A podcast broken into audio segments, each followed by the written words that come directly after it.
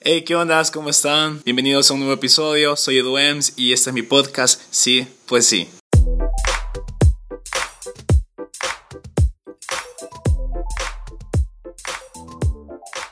Hey, ¿qué onda? ¿Cómo están?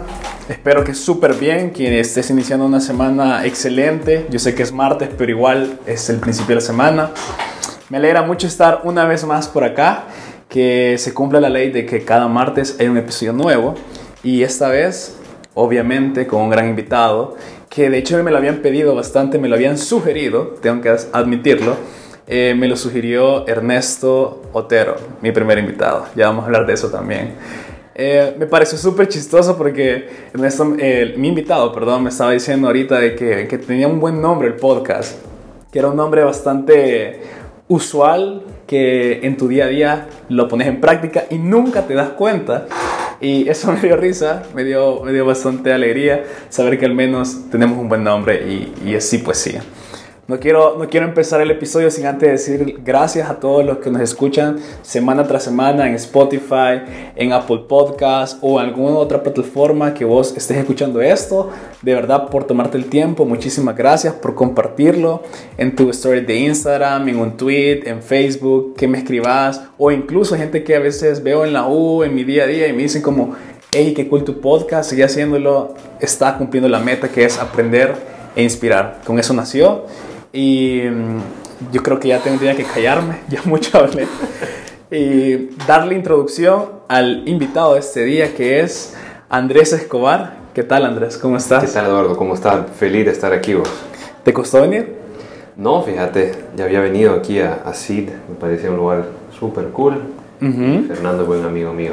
Qué chivísimo, sí, vos. Sí, es, es nuestro primer partner. Gracias por darnos el espacio a Fer y, y así que es toda una comunidad que la verdad es bien agradable estar aquí. Siento que venís y te inspiras de la gente cool que está aquí y obviamente un lugar así merecía tener un podcast como este. Sí, pues sí. Eso. Mira, la primera pregunta y te voy a dar las reglas del juego. El podcast es una plática tranquila, una plática entre amigos. Si lo quieres ver como tener hermanos. Sí. Vaya, imagínate que tenés una plática con tu hermano en tu cuarto. Estás tirado en la cama y están platicando de la vida. En este caso, de tu vida. Ajá. Entonces la primera pregunta es la sencilla y la más difícil. ¿Quién es Andrés Escobar? Ok, yo creo que la gente cuando se refiere a mí es, ah, el, el, el alto, el alto seco colocho. El alto seco colocho. Con lentes. Así, así he escuchado varias veces que me dicen. Eh, ¿Quién es Andrés Escobar? Es, yo me considero pues una persona muy, muy fuera del usual. Eh, trato de vivir mi vida siempre de manera muy tal vez diferente de, de, de la media. No me gusta ser parte como que de ese gran... Eh, de, de, esa gran masa de gente que va caminando puros zombies, okay. sino que me gusta salirme un poco de la calle y explorar como que otras veredas. Uh -huh. eh, hay veces me voy muy lejos y me toca regresarme porque me he desviado demasiado. Eh, Literal, o sea, te vas en la calle. Ajá, no, o sea. no, quiero saber porque hay gente que me dice como súper filosófico, pero sí. y, y, le preguntas y no, en serio, yo me voy y me pierdo. Entonces, fíjate eso... que tal vez podemos hacerlo como compararlo, ya sea como esquiar en nieve Ajá. o andar en bicicleta de montaña. Okay. Que, que los dos eh, pues me, me, gustan mucho, sobre todo bicicleta de montaña y, y cuando vas eh, en bici montaña te puedes ir por la calle uh -huh. o te puedes ir por, la... por las veredas. Ajá. Okay. Igualmente esquiando, te puedes ir por la gran bajadona eh, que es lo, lo, más común o te puedes ir por, por las vereditas. Entonces yo siempre me he considerado alguien que que se va por las veredas. se va por las veredas. Ok. Eh, y ahí he aprendido muchísimas, muchísimas cosas en la vida, muchísimas culturas, de muchísimas eh, industrias, muchísimas, no sé, como hobbies. Uh -huh. soy bien pilero, de repente, okay. de repente me meto a jugar un deporte y a la semana estoy estudiando astronomía y a la otra semana estoy metido en cómo... Eh, en, en, en, cómo tener bonsáis. Te lo juro que me gusta la idea de, de estar casi que todo. saber un poquito de todo. Ok, saber me parece. Un poquito de todo y no saberlo todo sobre un solo tema. tal vez, tal, tal vez por ahí va la cosa. Ok, me gusta, comparto esa idea de andar metido y aprendiendo en todo. Bajo esa primicia, quiero preguntarte dos cosas. La primera es cuántos años tenés. Ok, eh, tengo 32 años. ¿Qué? Salvadoreño de corazón, yo sé que no parezco de Dos años, 32, en serio. Sí, fíjate. Fíjate que soy- toda soy- la gente- Soy tragaños, heavy. Sí, y toda la gente, yo siento que, que los que nos escuchan o han escuchado otros episodios van a decir que soy mentiroso, Ajá. porque casi todos les digo que no, no parecen de su edad, de verdad. Sí, sí. Y, y alguien me dijo, no me acuerdo quién fue, quizás es porque todos estos invitados están viviendo algo o están haciendo algo que de verdad les guste. Mm, qué interesante esa idea. Y sí, Ajá. o sea, estaría, estaría bastante de acuerdo, fíjate. Te lo Porque sí prometo. veo un par de amigos de que yo sé que no le gustan lo que hacen y están medio... Yo sé, medio yo sé, entonces quizás por eso que, que aquí los invitados rejuvenecen, no sé. Interesante. Ujú. Vaya, ya me contestaste la primera pregunta y la segunda es, ¿en qué edad entendiste o identificaste ese pensamiento que me estabas contando? Andar como decir, quiero ser diferente. Ok, yo siento que al principio uno se siente un poco raro, como que... Totalmente. Como que rechazado porque no te gusta hacer lo que la sociedad y el sistema te impone, ¿vea? Eh, yo siento que me fui dando cuenta de eso tal vez a los 25 años, en donde eh, traté de, de explorar diferentes culturas. Siempre quise, bueno, creo que toda nuestra generación, su gran sueño siempre es viajar mucho, ¿no? Y, Mm. y es como que es lo que todos queremos hacer. Eh, yo tuve la dicha de, de- de estudiar con un par de becas toda mi carrera. Toda mi carrera la estudié con becas. ¿Qué entonces- estudiaste? Administración de empresas Ok. y, y- y con, con una maestría en administración de empresas. Y mientras estaba en, en estos lugares estudiando, pues aprovechaba a, a rebuscarme, a, a viajar lo más barato posible en, Ok. en low cost o en tren o en pidiendo ride o en carros. ¿En qué lugares? Eh, uy, ¿querés, que- ¿querés tocar ese tema? No, sí, lo que pasa es que, mira, te, te voy a decir por qué. La gente piensa y posiblemente tú no, lo- no te des cuenta, pero platicas con alguien o ves a alguien que está haciendo cosas chivas por él y por el país y decís, ah, no, es que de la nada un día se le ocurrió y todo eso, pero, pero nunca te pones a pensar en todo el bagaje, cómo fuiste de joven y lo que te tocó pasar y por eso es que, que te pregunto. Sí, fíjate. eh, y bueno, paréntesis ahí. eh, ¿Cómo es que se llama? El, el, el- el chero de... El chero de Apple, ¿cómo se llama? Steve Jobs. Steve Jobs, correcto. Steve Jobs eh, en un video dice como que no, tu vida no va a hacer sentido hasta que llegues al final y, va, y te a ver para abajo y veas todos los Conectar los puntos puntos. Y eso siempre lo tengo en mente, de que hay veces que no, no entendés a dónde vas, pero tenés que confiar. Tienes que confiar. Eh, en mi caso, pues yo confío en Dios, pero tú llama al universo como querrás, pero tenés que confiar de que, de que, de que ahí vas Ujú. y de que hay un plan para ti Ok. y tener fe en eso. Eh, y al final de tu vida vas a voltear a ver para atrás y, y vas a empezar a conectar los puntos y vas a entender por qué tuviste que pasar por todas esas cosas. Algunas que, te, Ujú. pas- que te gustaron, otras que no te gustaron. Eh, en mi caso, mi historia es un poco larga, pero... No, eh, hombre, dale, tenemos tiempo. Fíjate que cuando me gradué del, del colegio cometí el error de, tal vez no error, nunca, nunca es un error, pero me dejé llevar por la, el ambiente de, de amigos, ese, ese feeling que cuando te gradúas que, puya, es que ya no, no quiero separarme de mis amigos. Ah, ok, ok. Y, y- y ya todos se van a estudiar y algunos se van, otros se quedan. Entonces, nunca, bueno, ahí sí cometí el error de nunca eh, dedicarle tiempo a saber qué es lo que, que yo quería hacer, que Ok. es también una pregunta que muchísimos jóvenes se hacen. Como que, ¿qué voy a hacer yo a los 18 años? ¿Cómo, ¿Cómo voy a tomar la decisión más difícil de mi vida, que es escoger mi trayecto profesional? Ok. Entonces eh, me dejé llevar por mis amigos y me fui a estudiar con, con- con mis buenos cheros a Argentina, a Buenos Aires. Empecé a estudiar hotelería, que me, me gustaba la idea de estudiar hotelería, Ok. eh, pero no había tenido la oportunidad de tal vez entender lo que era la hotelería. O sea, había estado en hoteles, ¿me entiendes? Que era chivísimo, pero el esto, otro lado de eh. la cara es, es un poco difícil. Ah, ok. Eh, entonces fui con mis amigos a estudiar a Buenos Aires y pasó un semestre y mm, me regresé a El Salvador para Navidad y ahí hice una pasantía en el Hotel Real Intercontinental ¿verdad? Ok. una pasantía de uno o dos meses, no me acuerdo. Y ahí fue donde realmente me di cuenta de lo que es la hotelería. Y ¿Qué es? Me- Medio, contanos. que es 100% servicio, sacrificio y, y- Ah, y mucho esfuerzo físico. Ok.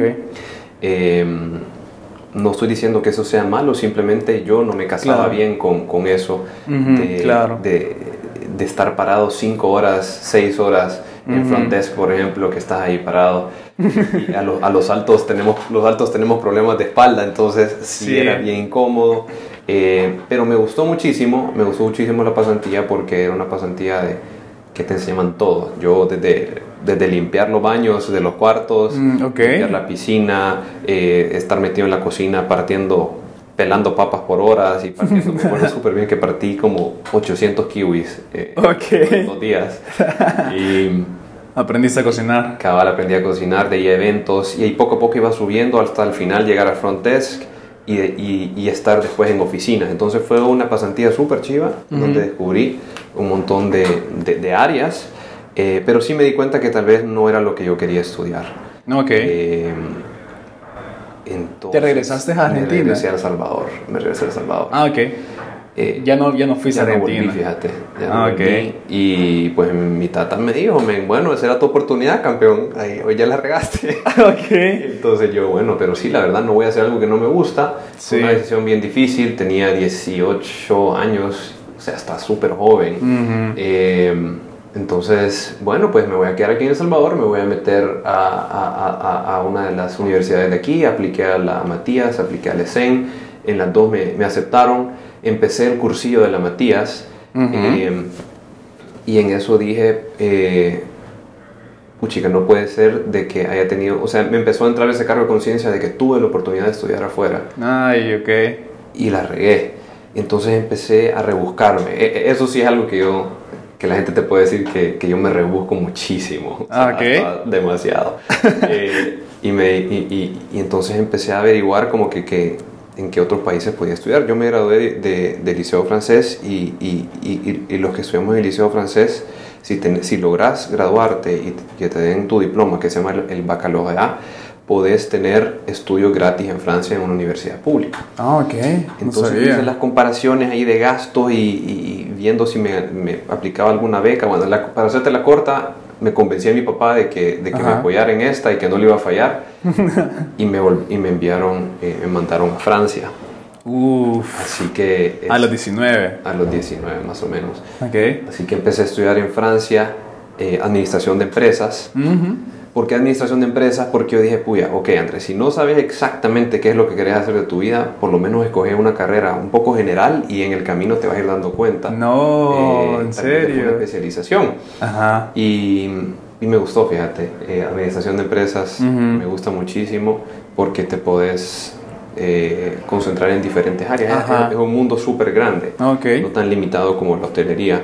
Ujú. Eh, entonces, Según yo te gustaba ese mundo, pero, pero Sí. saber eso de que lo escogiste porque querías abarcar con un plano general es interesante. Fíjate que es que ese es mi problema, como te decía al principio, no tengo una pasión por una cosa, Ujú. sino, te- sino que me apasionan muchísimas cosas. Y Me yo- identifico un montón, fíjate. Y, y al, y al llegar al final de mi vida, yo quiero decir, realmente yo me descubrí. En medio de eso. En, en todo lo, lo posible. Ujú. Y no solo me quedé con, con- con un, un solo camino. Mm, ok. Entonces, eh, bueno, en Francia, para serte honesto, no fue mi, mi capítulo favorito, pero ¿Por qué? entendí que, no sé, a, a mí la- la- la- los franceses no, no me llegan mucho, son un poco... eh, Serios, fríos. discriminativos a veces, Ajá. eh, pero hice buenos amigos, eh, buenas amigas y estudié tres años ahí, administración de empresas, ahí es donde te digo que aproveché a, a viajar con todos los descuentos que uno tiene de estudiantes, hay veces, si, Sí. si caminando me tocaba irme a Bélgica, pues me iba caminando, pero te lo juro que yo dije, ¿Qué? esta oportunidad de estar aquí es única, tengo que aprovecharla. Y, Qué y chísimo. ahorraba bastante para poder darme mis viajecitos y, y crashear ahí con amigos en sus apartamentos o en el suelo, donde sea. Pero sí hice muchas amistades. ¿Trabajaste allá? En Mientras Francia- estudiabas. En Francia solo trabajé como, eh, como tutor de español. Ah, ok. tutor de español con dos, dos personas y, y seguimos siendo buenos amigos con, con esas personas. Eh, les ayudé a pasar sus exámenes de español allá, pero sí, no, realmente, realmente el enfoque era estudiar. Eh, estando allá, el último año podías aplicar a un año de intercambio. Entonces me fui de intercambio eh, a Mm. Louis- Louisiana State University en Estados Unidos. Siempre quise estudiar en Estados Unidos y tener esa experiencia de college life, para, Ok. para, para serte sincero. Sí, ya tenías como tus, tus 23 a esa edad. Qué joder, no me acuerdo cuánto yo Si te fuiste a los 20 por ahí, 23 sí, ya. más o menos, 22, 23 años. Ok. Y me fui mi último año de carrera a LSU a estudiar eh, management. O sea, simplemente a terminar mi carrera allá y fue una experiencia espectacular. Eh, todo lo que fútbol season, ¿verdad? De, de- fútbol de LSU, un campus grande, los college parties. eh, ¿Qué tal esa experiencia? fue, fue increíble eh, por dos cosas. Uno, vivir, el college life, Ajá. todo lo que ven en las películas. Es cierto. No, no te voy a mentir, sí es cierto. Y dos, eh, me gustó muchísimo el, el sistema gringo de, de enseñanza. Ajá. ¿verdad? Porque ya había, ya había estado un poco en el sistema argentino, Ujú. ya, había, te- ya había tenido experiencia del En sistema francés, francés, ajá. y, y hoy el sistema eh, estadounidense y me gustó muchísimo porque es muy práctico. Los franceses te hacen filosofar bastante, o sea, pensar, argumentar, escribir muchísimo para los exámenes, eh, Mm. disertaciones. Y los eh, estadounidenses lo que te hacen es memorizarte y ser bien práctico Ok. Multiple question, todo, pa, pa, pa, pa, pa, ok, te lo aprendiste. Y los profesores están súper apasionados por lo que enseñan. Entonces me gustó muchísimo Ujú. y ahí fue donde me empecé a enamorar realmente del aprendizaje. De, de- "Uy, qué, qué chivo, qué chivo todo esto, Ujú. ¿no? Porque en Francia, eh, salí del colegio y en Francia pues fue obligado que tengo que tenés que sacar buenas notas, pero no estás Ajá. realmente enamorado de lo que estás aprendiendo. Mira, en Estados pues. Unidos fue donde yo dije, Esto es qué lo chivo que es aprender sobre estas materias. Ujú. Qué Eh, curioso. después me gradué, men, y, y, y según yo, y, em, yo siempre había querido, siempre he querido vivir en El Salvador, eso siempre lo tuve muy claro. Ah, ok. Eh, mucha gente te, te dice como, hey, te hubieras quedado afuera, o puya, si tuviste la oportunidad. Mm, Pero no, yo al revés, yo, a mí me, me encanta mi país y siempre me quise regresar, entonces me regresé. Y yo venía con mi diploma francés, según yo, así que, hey, ¿quién quiere un diploma francés? ¿Quién me quiere contratar? Nadie, men, nadie me quería contratar. Porque aquí en El Salvador, lastimosamente, eh, Ajá, es la exper- sorprende. es la experiencia laboral la que cuenta. Puedes Mm. tener un diploma de Harvard, pero si has trabajado 10 años, te van a agarrar por haber trabajado 10 años. Ok. Eh, eso tiene sus, sus ventajas y desventajas, pero para los que hemos hecho el esfuerzo eh, de estudiar afuera y que es un esfuerzo económico grande, regresar Sí. al país y que nadie te aprecie, te sentís como, puta, Vale, o sea, ¿qué, 20. qué- qué onda? ¿De qué sirvió ese esfuerzo? Me hubiera quedado aquí. Ajá. Eh, y, y- y no te miento, pasé siete meses buscando trabajo. Ok. Eh, eh, según, se- según yo, aquí por cuello iba a conseguir algo, pero no, o sea, no conseguí Nada. No conseguí nada. Y, y a tal Rompiendo punto que, paradigmas a tal punto que yo dije, sí, cabal. Ajá. A tal punto que yo dije, me voy a, me- o sea, no puedo estar perdiendo tiempo, me voy a meter a hacer algo. Y me metí a vender Herbalife. ¿En serio? Me como No. seis meses a vender Herbalife y, y- y mucha gente lo ve como algo, como algo malo, ¿verdad? Porque estamos abatidos de toda la gente que nos está vendiendo Herbalife. Te voy a invitar Eh, a una cena. ah, sí, cabal. y después, Mira, cinco pues, minutos, o sea, quiero hablar contigo. Ajá. Esa persona que no has visto en años.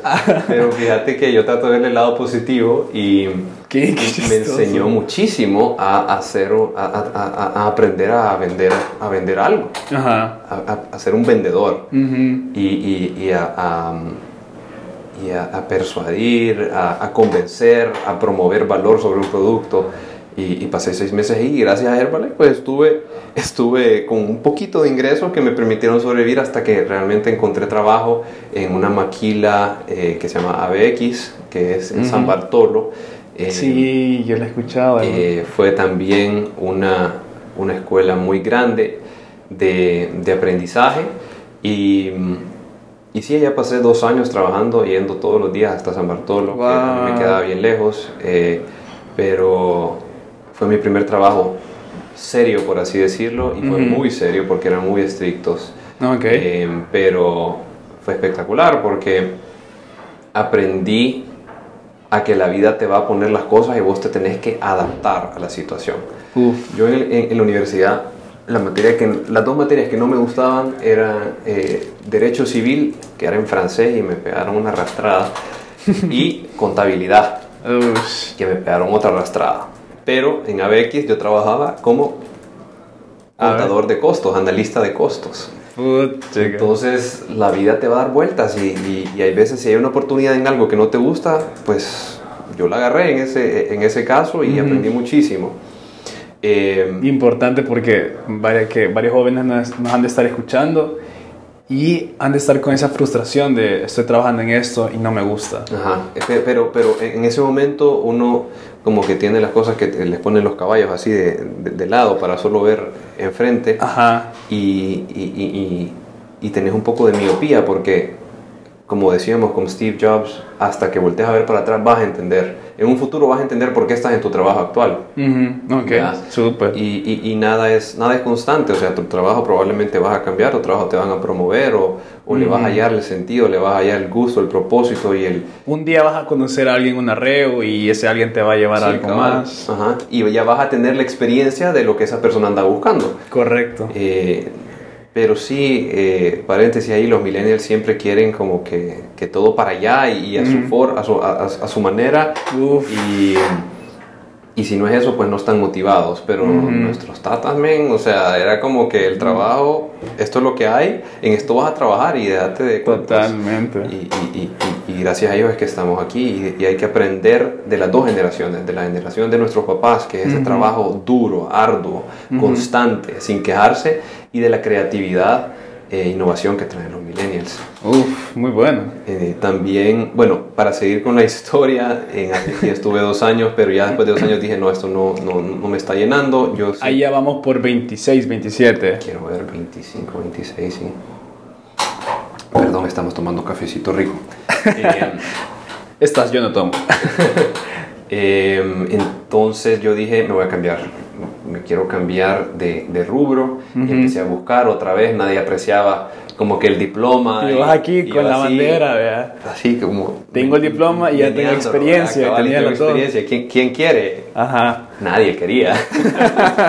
Pero sí, eh, en Tigo surgió una Perdón. oportunidad y, y entonces empecé a trabajar ahí y me, y me entrevistaron y pues, me acuerdo súper bien en la entrevista que, puya, qué chivo, todo lo que me estaban preguntando, me gusta, la, la- me gusta lo- cómo va esta conversación y al final me dijo, bueno, mira, o sea, nos gusta tu perfil y todo, eh, solo que lo que no te hemos dicho es que este trabajo es para, para África.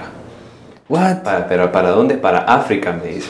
What? Y me quedé en blanco y yo como, ¿cómo, cómo, cómo, cómo? Pero si aquí estamos en El Salvador, sí, es que tenemos operaciones en África y pues por los tres idiomas que hablas, pues sentimos que es un buen perfil y, y por tu experiencia, bla, bla, bla. Y yo, wow. Y este es el salario. Vámonos, dije. ¿En serio? Eh, realmente estaba pasando por una etapa un poco, me sentí un poco estancado y hay veces que uno, uno tiene que tomar cambios drásticos Sí. para sentirte vivo y, y- y- y- y ese fue el caso por- para mí, o sea, estaba un poco estancado, aburrido y yo siempre he sentido que tengo una vocación a hacer cosas grandes Ok. eh, que todavía, todavía no, no, no- logro entender cómo va- vamos a, a- a hacer que eso suceda, pero como te digo, siempre he ido confiando en el proceso, confiando en Dios. Qué chido. Y, y me fui, men. ¿Te fuiste en Fui a serio? África.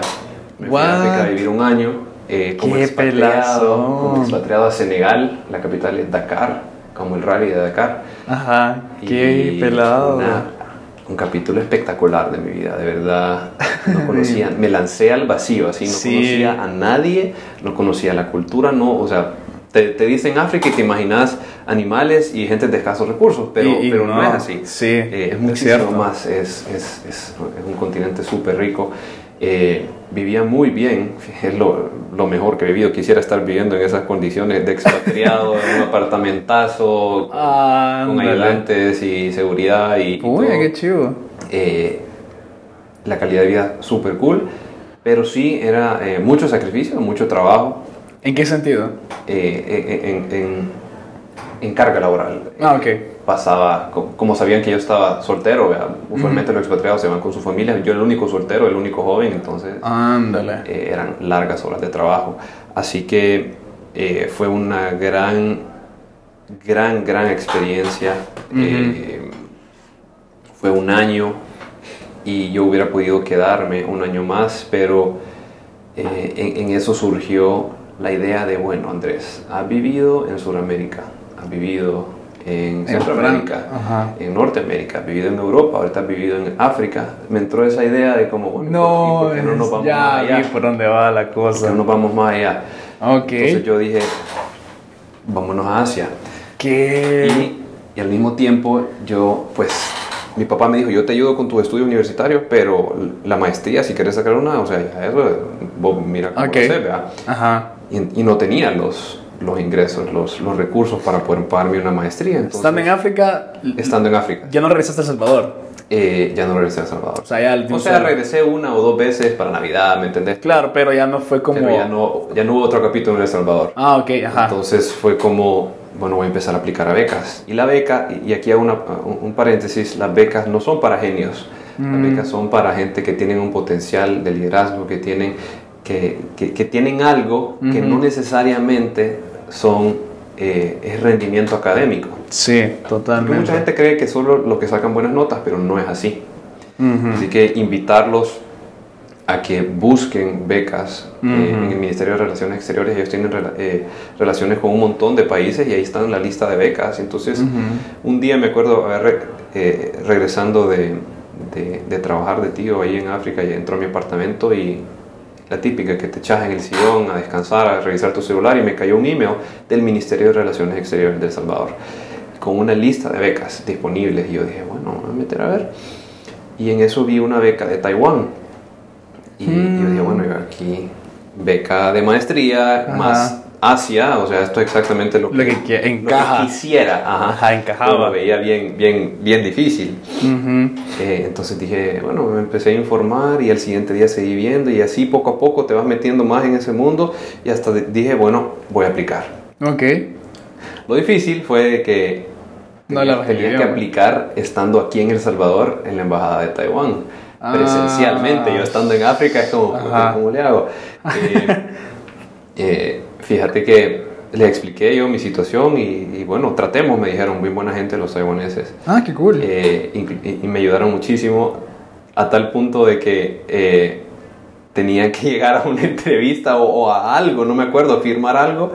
Y, y mi hermano se hizo pasar por mí. No. Mi hermano y yo nos parecemos, a diario nos parecemos. No, Y- güey. Y, y se, pasó, se hizo pasar por mí ahí por 10 minutos. Qué chistoso. Pero, Ya me imagino. pero, pero que al final, pues me dieron la beca. Es una beca eh, 100%, o sea, me cubría absolutamente Todo, todo. Yo no tuve que pagar ni un centavo por Súper. obtener una maestría en administración de empresas, un MBA. Y, y les dije a mis jefes de África, bueno, me voy, eh, me voy a estudiar una maestría a Asia. Uf. Cuando termine tal vez regreso, ahí les aviso. Y pues quedamos súper bien ahí. Qué Así que me fui para Asia, men. Y ahí no hablabas nada del idioma. Cero, men, cero, cero. La maestría era en, eh, era en inglés, Ah, normal, pero el día a día, o sea, Sí, pues, Asia sí. no es un, eh, o sea, perdón, Taiwán no es un país tan americanizado. Sí, totalmente. Eh, los, nosotros aquí, los centroamericanos, vemos a Estados Unidos como wow, ¿verdad? Ujú. Allá en Asia no ven a Estados Unidos como wow, ven a Corea y a Japón como wow, Exacto. como, aspira- como, como su aspiración. Entonces no, la gente no habla, no habla inglés. Y fue, men, una experiencia para... Aprendiste para- a la brava. Para, a la brava, para comunicarte difícil, así, Sí, muy difícil. ese idioma es súper complicado. completamente, completamente diferente a la de nosotros. A ver, decía algo. Y el, que, el chino, Ajá. Eso significa, puedo hablar un poquito de, de, de, chino. ok, y me puedes mentir, ¿sabes? o sea, no puedes mentir, es como, ay, sí, está hablando eso. Sí, sí, sí, a mi hermano lo pongo a decir un par de cosas ahí.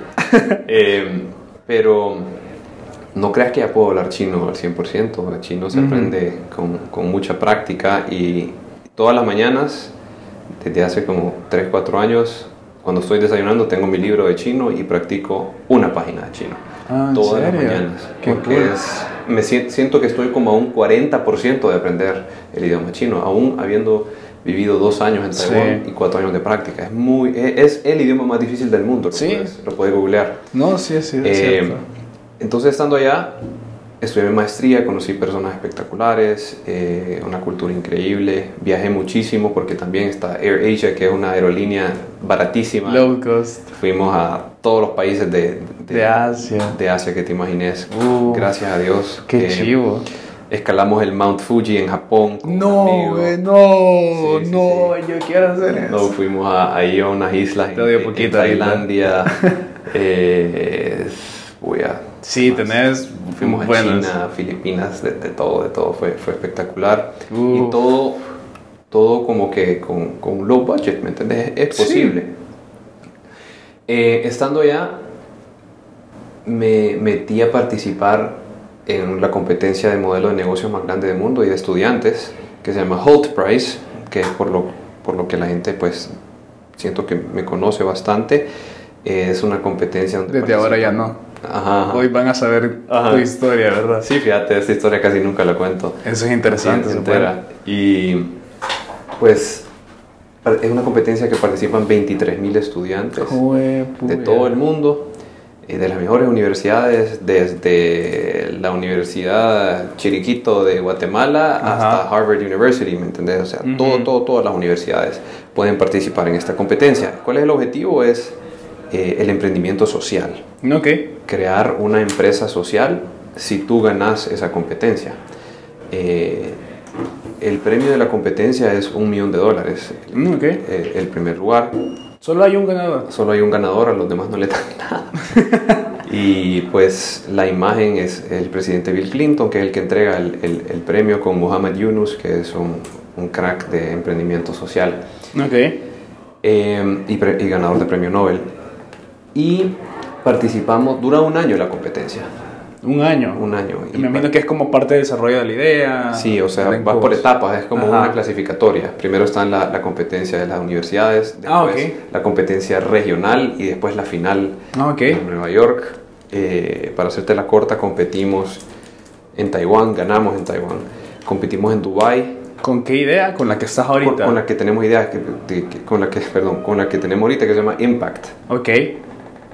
Siempre queríamos, eh, nuestra idea era crear centros de desarrollo infantil para mejorar la calidad de educación de la primera infancia Ok. en niños de escasos recursos. En, ¿Adaptable en cualquier país? Adaptable ¿O era... en cualquier país. Ok. Adaptable en cualquier país, pero yo siempre velando por mi país, pues yo metí muchísimo presión a mis socios y, y muchísimos ejemplos eh, y muchísimas visitas a campo en El Salvador. Ujú. Y si vinieron y, todo. Y, y se- y nos vinimos y todo. Y, y- Ok. y poco a poco, eh, poco a poco fuimos eh, Desarrollándolo todo. desarrollando toda la idea. Y, y resultó, resultó, resultó ser súper bueno. En Dubai perdimos y tuvimos que hacer una campaña de crowdfunding. De crowdfunding ya he escuchado como, Sí. eh, como Indiegogo, como GoFundMe, Sí. Kickstarter y todo esto. Perdieron el... Perdimos, eh, perdimos la competencia de Dubai. Ah, ok. Y, entonces, o sea, nos ganó otro equipo y el otro equipo clasificó a la final. Pero la competencia, Holt Prize, te da una segunda oportunidad. Ah, ¿en serio? La final es entre seis equipos. Ujú. Cinco, cinco equipos, cinco de los seis son ganadores de las regionales de, de diferentes partes del mundo. Ajá, tiene Queda un sentido. puesto. Ese puesto Es para el que decís. es, es como, como el wild card, le dicen. Ujú. Vea, que el wild card es para darle una segunda oportunidad a todos los equipos que perdieron ¿Qué? a poder volver a participar. Y, el, y se lo ganaba ese puesto en la final el que hiciera una crowdfunding campaign exitosa. Ok. Que- el que recaudara más dinero alrededor del mundo. Ok. Entonces, puya, ¿y nosotros cómo vamos a hacer esto? Y, y bueno, empezamos a- a, eh, pidiéndole a la gente así, de, a familia y amigos, y nuestra meta eran 15 mil dólares, que 15 mil dólares para un estudiante es bastante, Es- bastante dinero. Sí, claro.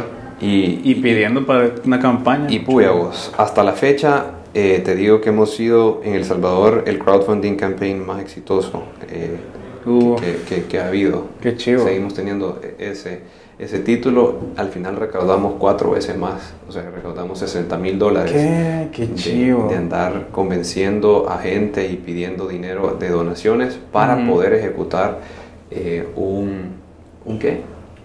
Un proyecto. prototipo, Ajá. un Ah, prototipo de lo que queríamos hacer. Eh, con ese dinero lo usamos para eh, construir una guardería. Le tomamos fotos, le tomamos videos de, de la metodología que estábamos usando, que es la metodología Montessori, una de las mejores eh, filosofías y metodologías para los niños de, de- de- de la primera infancia. Mm. Y, y esto fue lo que llevamos. Nos dijeron, bueno, ganaron, se van a la final en Estados Unidos, a Nueva York. Se Bueno, armó, me- y- una gran socazón. Ajá. Y yo era malísimo hablando en público, eso lo tuve que ir aprendiendo en el camino. Eh, y, y deberían de ver mi TED Talk. De hecho, ah, de hecho la, que- la tengo aquí enfrente, fíjate. Ajá, cabal. eh, justo, bueno, he hecho Tres dos- trucos de vida. Esa. He hecho dos TED Talks. Uno de, de- se llama Tres trucos de vida y el otro lo acabamos de hacer con Antiguo Cucatlán, que va a salir en unos meses y es cómo afrontar tus miedos. Ok. Así que ahí, ahí, Ahí tenés busquen que Andrés mandar. Escobar en, en YouTube eh, y, y espero que les ayude porque realmente lo que quiero es que contar lo poco que sé para ayudar a las personas a afrontar sus miedos y salirse de su zona de confort. Y eso y eso trata. era lo que yo estaba haciendo durante esta competencia, saliéndome de mi zona de confort, hablando en público, hablando enfrente del presidente de Estados Unidos y su familia y jefes de Estado, Sí, eh, pues, sí. primer ministros, premios Qué- Nobel, cosas que yo nunca me hubiera imaginado. Eh, fuimos a la final de Holt Price en Nueva York, compitiendo contra los otros cinco equipos. Muy buenas ideas todos. Eh, Me y, imagino. Y al final, pues nuestro equipo pues fue el mejor de todos y, y ganamos, ganamos la competencia. Qué- Ganamos, ganamos esa competencia, ha sido de los capítulos más increíbles de mi vida. Qué Y chivísimo. gracias a eso, eh, eso no es nada, eso no es como, eh, vaya, te ganaste un millón de dólares y, y, Y ya está hecha la vida. y ya está hecho tu vida. No, ese Ujú. millón de dólares para ponerlo a trabajar para eh, eh, las comunidades. Comunidades de El Salvador, comunidades de Guatemala, de Honduras, eh, de Sudáfrica estamos también, y comunidades de Taiwán, estamos en diferentes países. Oh, y en tres años hemos montado una, una startup, por así decirlo, multinacional Ujú. en diferentes países. Ahorita estamos entrando a Estados Unidos eh, y en el camino dijimos necesitamos vender un producto para darle sostenibilidad a nuestro proyecto porque Exacto. hemos probado diferentes cosas y, y como todo emprendedor que tiene que rebotar y pivotear bastante, Ujú. a lo que hemos llegado es que lo que más nos ha funcionado es el café, Mm, ok. vender café. ¿A dónde lo venden? Ahí En- mismo. Sacamos café de los países en donde trabajamos, es decir, El Salvador, Guatemala, Honduras y, y unos países en África, y lo vendemos Ujú. en Asia. Ah, ok. Tenemos un coffee shop, tenemos un coffee shop en Ah, Taiwán. allá. Ah. Y, bueno, dos, pronto dos coffee shops en Taiwán. Ah, ok. Eh, y esperamos, tenemos planes de abrir un coffee shop en San Francisco, en Estados Unidos. Eh, básicamente la idea es traer café de estos lugares exóticos como nuestro país y venderlos a, a un público que le interesa el impacto social. Entonces, básicamente la idea tú como, como consumidor, Consumidor es ayudar. eh, probar este café delicioso, del mejor, que realmente es de lo mejor que vendemos del Salvador. Claro. Probate este café de especialidad del Salvador y al, y al final le decís, por comprarnos esta taza de café o esta bolsa de café, tú estás ayudando a estos centros de desarrollo infantil. Ujú. Pero no, no queda ahí, o sea, realmente vamos a fondo y te decimos, te puedes meter a nuestro website y ahí puedes ¿Cuál es? cuáles son, nuestro website es impact.com, Ok. pero impact sin la A, es impct.com. Ok. Ahí puedes ver los diferentes proyectos, Ujú. centros de desarrollo infantil que, que hemos ayudado o, o que hemos trabajado en colaboración con otras empresas para poder, eh, para poder darle educación de Exacto. calidad a niños de Ujú. escasos recursos. Y cada café que vendemos, una parte de, de esa venta Va destinada. va destinada a, a darle mejores oportunidades a niños. Qué interesante. Súper chivo, fíjate que ya vas a ver poco a poco en El Salvador, en Estados Unidos ya es un hecho, en El Salvador está entrando, poco a poco los productos que compremos al día a día van a tener Un impacto. social, ya sea para mejorar la calidad de agua, para mejorar las, eh, las selvas, para mejorar eh, la educación, Ujú. eh, la, la equidad de género, tantos proyectos que se pueden trabajar como los ODS, los Objetivos de Desarrollo Sostenible. Poco a poco vas a ir viendo productos, productos así. Que vayan y qué en bueno, pro de. Y qué bueno, y qué bueno que nuestra generación de millennials quiera Totalmente. exigir algo más de sus productos. Sí. Entonces eso es lo que nosotros damos. Qué Así buenísimo. que en eso estoy, men. Ahorita llevo ya tres años trabajando aquí en El Salvador, eh, recibiendo los ingresos de, de las ventas de café y Ujú. tratando de ejecutar proyectos en Guatemala y El Salvador de, de educación. Eh, quiero ver qué más, qué más me faltó. sí. Wow, súper. eso y otras cositas que estamos metidos. Puchica, qué interesante. Se nos ha ido el tiempo y, y tengo que admitir que falta. O sea, vos lo has dicho, falta más. Sí, si tenés otra pregunta todavía tengo como cinco minutos si querés. Ah, bueno, yo porque, por, por decir, por hablar del tiempo, pero, pero fíjate que me llama la atención eso que dijiste del impacto social, porque la mayoría de, de mentes es, yo voy a hacer algo que me genere ingresos y obviamente de esta forma yo vivir, hasta ahí.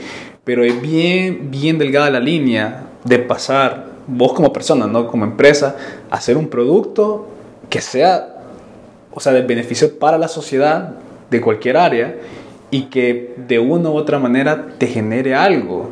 Y vos lo has dicho, es importante ver cómo sostenes ese proyecto. Y me llama la atención ver que te hayas ido por ese camino y que hayas encontrado la clave, que es en este caso el café.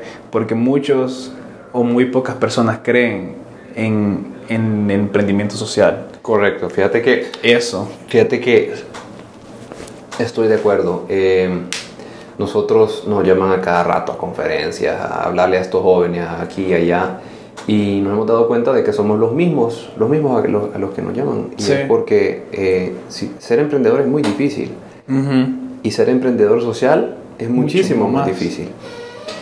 Porque tenés que, tiene que haber un balance entre realmente generar ingresos y tener un impacto. Correcto. Y hay veces de que no puedes hacer el impacto por tratar de generar ingresos y sobrevivir como empresa. Eh, es bien difícil y a la gente que a la gente no le hace sentido porque para la- en la mente de la gente actualmente está o sos una empresa o sos una ONG. En medio Exacto. no existe nada. Exacto. Y en medio es eh, el híbrido, en medio está el emprendimiento social, que es, sí, está, está bien hacer, es hacer dinero. Ujú. Y, y no solamente estás haciendo dinero, estás haciendo dinero de forma responsable porque estás ayudando a tus comunidades, estás Correcto. ayudando a, a- a tu gente. Y eso es lo que yo siempre quise hacer. O sea, eh, nuestra generación está caracterizada también porque exigen que sus trabajos tengan un propósito. Ujú. A nadie le gusta trabajar sin, sin sentirse especial o sin sentirse de que su esfuerzo y desgaste diario está, está haciendo algo bueno Ujú. por, por alguien. Eh, el 80% de las personas, según un estudio de Nielsen en Estados Unidos, quisieran que tu- su trabajo o quieren que su trabajo tenga un propósito, Sí, total. más allá que un, que un salario. Eh, y yo siempre había sentido eso, yo siempre había sentido de que yo quería un trabajo en donde yo pueda, eh, pueda aportar algo a mi país. Es que no podemos despertarnos todos los días y estar ignorando la realidad de nuestro país. Súper No cierto. podés eh, andar en el carro e ignorar eh, a la persona que te está pidiendo limosna. Eso no es normal en otros países. O sea, para nosotros ya hemos tenido un grado de des- desensibilización tan heavy de que solo pasamos las, las hojas del periódico, la parte de, de todos los, los pandilleros y todas las muertes de todos los días, solo las pasamos y es como que ya eso es Ya es normal. Ujú. o sea, tú, te- tú tenés que parar y ver alrededor tuyo y ver la sociedad y decir, bueno, ¿y, y yo qué estoy haciendo para cambiar esto? Totalmente. Porque está bueno que yo pueda, o sea, está bueno criticar lo que querrás, criticar a los políticos, criticar el sistema, criticar la corrupción. Está bueno criticar, pero criticar una vez tú estés haciendo algo para cambiar eso. Mm, ok. O sea, el cambio realmente está en, en cada individuo de la sociedad. Desde, desde dejar a pasar al, al vocero abusivo que te- se te está metiendo, Mm. saltándote todos los carros. Si tú te pones a pitarle y a, y a- y a- y a hacer eso, que muchas veces yo incluso lo hago, pero ahí, esos son el tipo de momentos que tenés que, que cuestionarte y decir, bueno, o sea, yo voy a ser la the bigger person, la, la persona eh, que, le- que- que va a promover la paz. Sí. Y, y realmente eh, la paz empieza en Por cada uno uno de nosotros. La paz empieza primero en nosotros mismos, después en tu hogar, después en tu comunidad, tu residencial, después en tu ciudad y poco a poco así vas, vas promoviendo una, una cultura, Cultura de nueva. paz. Pero no podemos estarle echándole la culpa a los demás Sí. hasta darnos, mirarnos en un espejo y, y darnos cuenta como Si no hacemos algo nosotros. nosotros somos el, nosotros somos el cambio. Uf, qué intenso, Andrés. Mira, solo rápido, Ujú. ¿qué consejo le darías a todos los que nos están escuchando? Ya nos dijiste varios, muchísimos, pero sí, uno, mais- mi- mindset, antes de irte. Em, consejos. Yo Sí, trato, trato de que ir digas por, este. por diferentes, diferentes motos, por así decirlo. Eh, me encantan los quotes y colecciono quotes. Eh, consejo, traten de hacer algo todos los días que, lo- que los asuste, que les dé miedo. Todos los días, algo que les dé miedo, háganlo. Ok. Eh, otro consejo, lean. Lean bastante, se ha perdido la cultura de, de la lectura, el hábito de la lectura. Yo odiaba leer, me gradué del colegio habiendo leído como dos libros, porque el resto los co- buscaba en internet o se los copiaba a mis amigos. Pero me di cuenta que las personas que más admiro y los líderes del mundo leen muchísimo. Entonces, una forma de convertirte en, en- en alguien que va a hacer un gran cambio es imitando a personas que ya lo están haciendo. Y una de esas formas es leyendo, leyendo libros. Yo les puedo recomendar varios libros y si no, pues si ustedes, estoy seguro que si ustedes admiran a alguien, pregúntenle a esa persona, mira, y, leído y algo". vos qué libro has leído. Y eso es lo que yo hice. Le preguntaba a las personas que yo admiraba qué libros has leído. Y he leído muchísimos libros en los últimos tres años, pero lectura heavy, desde libros físicos hasta audibles, que es una solución increíble. Yo en las trabazones voy oyendo libros, libros, libros, en vez de estar oyendo música, voy avanzando en los libros que quisiera leer. Y todo eso poco a poco, o sea, en el largo plazo te prometo que va a tener sus, sus, sus resultados. Y otra cosa bien importante, otro consejo es rodeate de las personas que te van a hacer bien, rodeate de personas de las que tú admiras y las que te van a empujar hacia arriba. Si tú te seguís rodeando de esos tus amigos que solo quieren salir a chupar y, y andar viendo eh, cómo, cómo se meten con bichas, pues en esa persona te vas a convertir. Totalmente. Pero si tú creas realmente ser una persona de, de mucho valor, que la gente respete y que sobre todo pueda tener influencia para incidir positivamente en tu país, rodeate de personas que están haciendo eso. Al Interesante. principio se va a sentir incómodo, pero es exactamente El, Eso. sensación, sí. estar afuera de tu zona de confort. Súper. Y les puedo dar muchos otros consejos, pero ya, ya, Ya estuvo. suficiente. Bueno, muchísimas gracias Andrés. Estoy seguro, de verdad estoy seguro, que más de uno le va a gustar este podcast, este episodio. Gracias por tomarte el tiempo. Yo sé que la gente es movida, vas corriendo arriba y para abajo, pero de verdad mil gracias, no solo en pro de- del podcast, sino todos los que nos han escuchado. Sí, con, con- con muchísimo gusto. Y ahí eh, síganos, síganos en, en- en- en redes, en eh, Impact, en, Facebook, en Instagram, Impact Coffee Latam. Impact Coffee. Latam. Y búsquenme ahí en LinkedIn y mándenme un mensaje si tienen alguna idea loca. podemos, Vaya. podemos discutir de lo que quieran. Va, ya ven, Andrés así, me Estoy llega. orden. Seguí así, te deseo lo mejor. Gracias, Y Eduardo. te esperamos en, el próximo, en la próxima temporada. Me llega. Que se viene para el me llega, me 2019. llega. Gracias. Saludos a todos. Cuídate, nos vemos.